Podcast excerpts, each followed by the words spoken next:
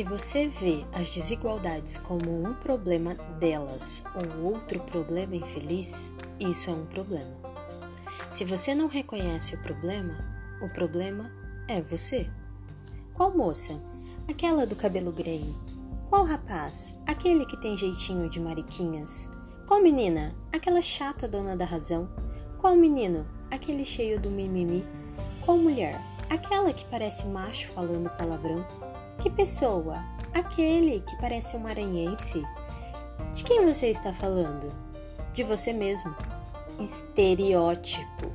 As frases citadas podem parecer o que passou a ser chamado de cultura do mimizento, mas está mais para falta de respeito. Isso nada mais é que uma construção cultural de empregar imagens a pessoas e que geralmente é fruto do viés inconsciente. Ou seja, esse conjunto de estereótipos sobre pessoas diferentes de mim esse olhar automático para responder a situações e contextos do qual eu fui treinado. Jamais estereotipe alguém. Não concorde com quem o faz, porque o próximo a ser taxado pode ser você. Nós, seres humanos, somos um poço de contradições e imperfeições. Por mais que a gente se esforce para ampliar a visão do mundo que nos foi contada, não é raro que pensamentos mesquinhos ou invejosos venham nos visitar.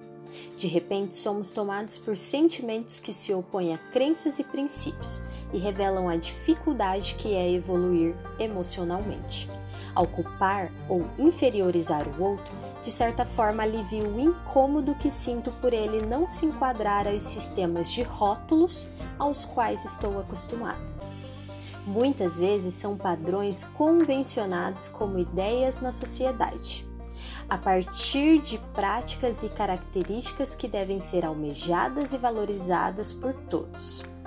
Aqueles que fogem dessa representação hegemônica, tida como bem aceita, não são dignos da minha humanidade. Desqualifico o próximo para justificar a repulsa que sinto, na maioria das vezes, de mim mesmo. Trata-se de uma vivência ilusória de total autossuficiência na qual o outro é interpretado como puro empecilho às satisfações do eu. Empecilho que deveria ser eliminado, só para que eu reconfirme a minha fantasia de perfeição. Sim, fantasia. Você não é especial. Você não é melhor que ninguém. Ninguém é menos que você por ter hábitos, escolhas, pesos, cor ou opiniões diferentes.